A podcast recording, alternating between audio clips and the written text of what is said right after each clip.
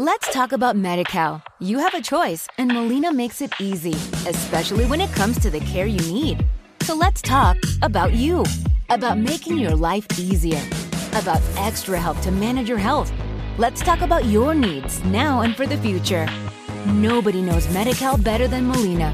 It starts with a phone call. Call 866 420 5330 or visit meetmolinaca.com. Let's talk today. Este podcast forma parte de Evox Originals. Disfruta de este avance.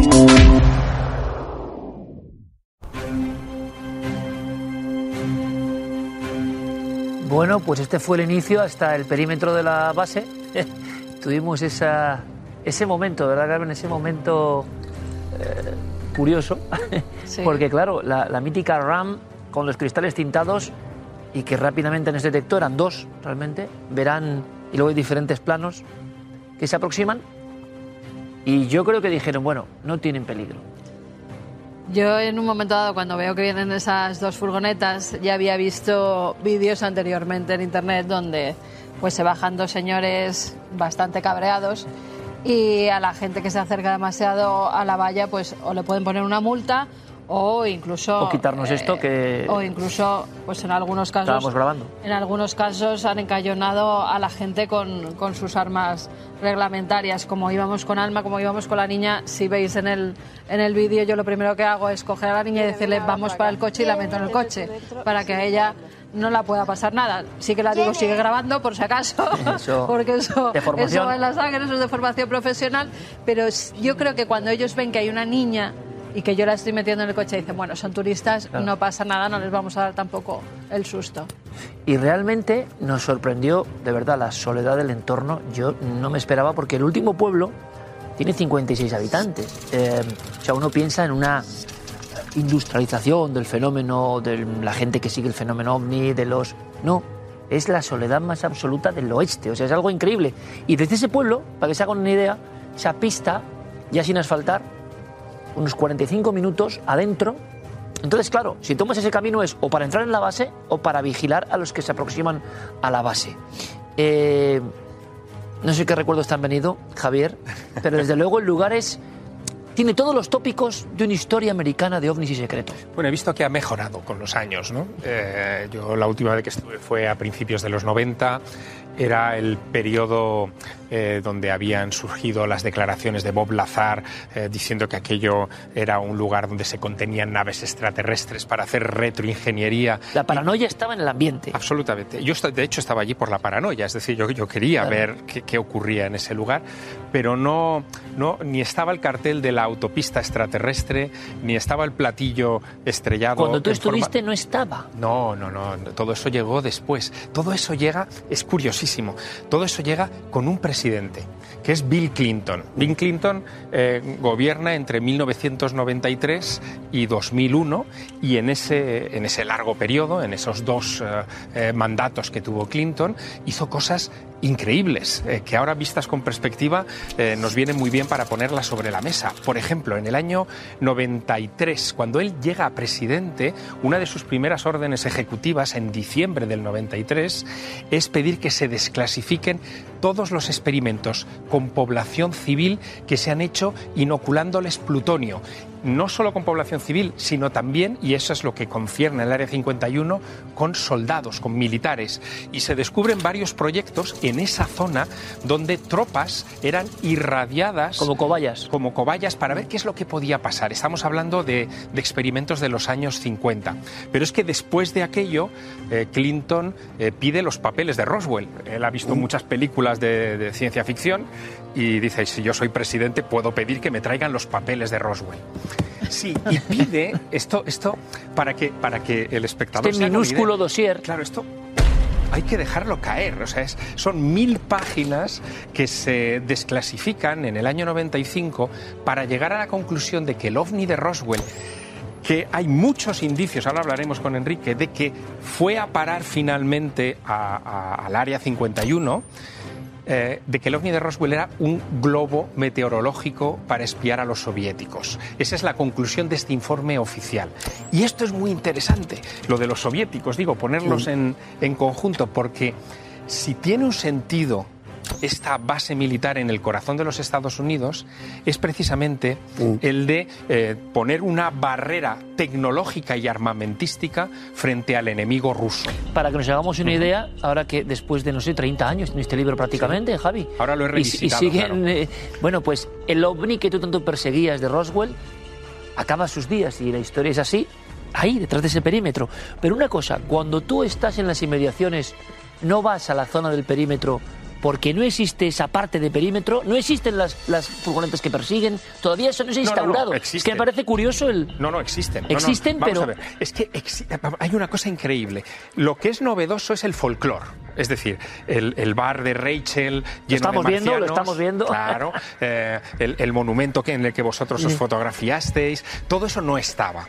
Sí que estaba un buzón, que lo llamaban el Black Sí, Box, ahí está Sigue también. estando, que pertenece a, una A granja de allí. sí, Exacto, una es- granja que está hasta en las narices exacto. del pobre hombre. Sí, sí, es un buzón Porque la gente particular. deja cartas No, al otro porque ese- mundo. no, porque ese buzón se Sí. convirtió en el punto de referencia para los amantes del tema ovni que tenían que ir a una montañita cercana que eh, se llamaba el Tikabú Park. Eh, el Tikabú Park es, es un promontorio que está a 40 kilómetros, no, no está al lado, a 40 kilómetros en línea recta de unas pistas de aterrizaje y allí con prismáticos te pasabas la noche intentando ver si había suerte alguna de estas pruebas eh, de aviación. Y se veían cosas, se veían, en fin, objetos que, que hacían maniobras extrañísimas en el cielo, luces que no se correspondían a nada conocido y que hoy, visto con perspectiva, sabemos en aquellas pruebas de los años 90 que se correspondían con drones militares que no conocíamos, con parte de la tecnología Steel de los aviones invisibles que no conocíamos. Hombre, es en que, fin, todo mira, lo avanzado venía mira, de ahí. El proyecto Aquatón y el proyecto Oscar. Mira, ¿no? Los mira. proyectos que se llevaron a cabo allí.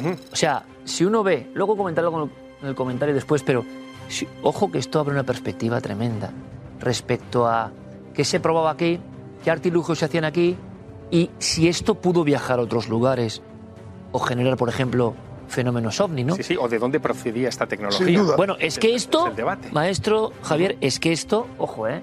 No es broma. No es broma. Pues la gente estaba viendo objetos volantes no identificados, era Bueno, El, verdad. el Este es- avión, el avión invisible. Muy impresionante. Pero esto en el año 60, por ejemplo. No, y antes, a ver, es que... Pero en el año 60 te quiero decir, ¿qué generaba en la mente del año 60 ver cruzar el Bueno, espacio ima- esto? Imagínate, imagínate, pero a ver, es que esto empieza primero siendo el emplazamiento, eh, era el primer nombre secreto que tenía, emplazamiento de pruebas de Nevada. El emplazamiento de pruebas de Nevada es como la provincia de Barcelona, son más de 7.000 kilómetros cuadrados. O sea, es inmenso Pero eso- solo el área restringida No, no, no, de pero- pruebas Por nucleares. pero eso ese se es hacen el ahí las emplazamiento- pruebas, no, porque no, había nadie, claro, porque era claro. lo más solitario que Exacto, había. es emplazamiento de pruebas de Nevada. ¿Qué pruebas se hacían?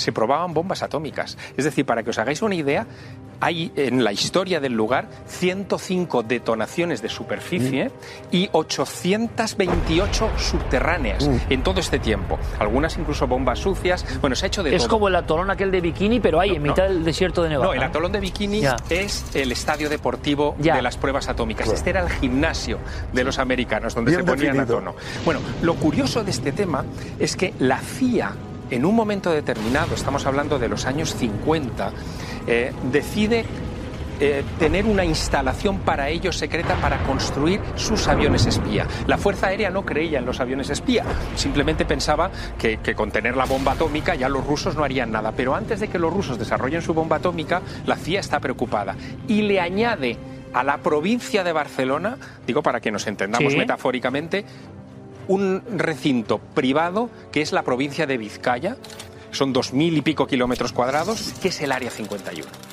Le llaman Área 51 porque ya hay un Área 49, hay un Área 13, hay un Área 15, hay En un Área mapa 20 ponía. en el mapa, el mapa donde se han probado bombas atómicas. Algunas de esas áreas, como el Área 13, se han probado bombas de plutonio que no pueden ser pisadas por el ser humano Hoy.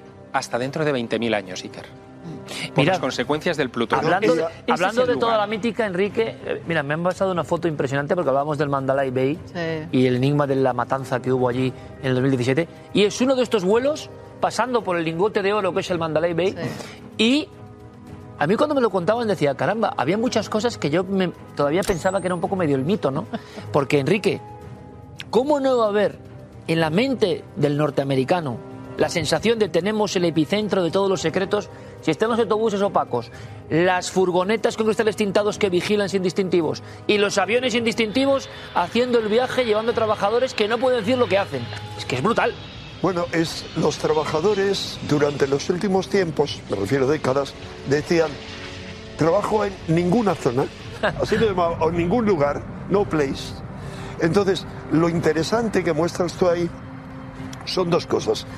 Vosotros habéis visto, yo no conozco, no he ido a Las Vegas, no he ido al aeropuerto. Javier, al aeropuerto tampoco, ¿no? Fuisteis en coche. claro, sí, sí, con, en coche. con Roberto Pinotti, etcétera. Bien, la cuestión es cómo es de inmenso el aeropuerto internacional de Las Vegas, qué tráfico hay, cuánta gente, cuánto turista, como para que haya la zona de confusión inmensa en Las Vegas para distraerse, que hay una terminal especial, Sí. esa terminal que habéis mostrado, el aparcamiento, la terminal Janet. Y donde salían los aviones Janet- salían, ¿eh? Sí, que van no solamente al área 51, sino a otras zonas ligadas a ese complejo. Una terminal que como toda la seguridad y digamos toda la logística del área 51 estuvo gestionada durante décadas por la empresa EGG. La empresa que contrató a Bob Lazar y que contrató a multitud de soplones whistleblower, le llaman allí, soplones que han hablado del área 51. In uh, November of uh, 62, I went to the area. En noviembre de 1962 fui al Área 51. Colonel Doug Nelson was the. El coronel Doug Nelson era el jefe de operaciones en aquella época. Él me dijo, bien, déjame enseñarte lo que vas a pilotar. ¿Te está gustando lo que escuchas? Este podcast forma parte de Evox Originals y puedes escucharlo completo y gratis desde la aplicación de Evox. Instálala desde tu store y suscríbete a él para no perderte ningún episodio. Let's talk about MediCal. You have a choice, and Molina makes it easy, especially when it comes to the care you need. So let's talk about you, about making your life easier, about extra help to manage your health. Let's talk about your needs now and for the future. Nobody knows MediCal better than Molina. It starts with a phone call. Call 866 420 5330 or visit meetmolinaca.com. Let's talk today.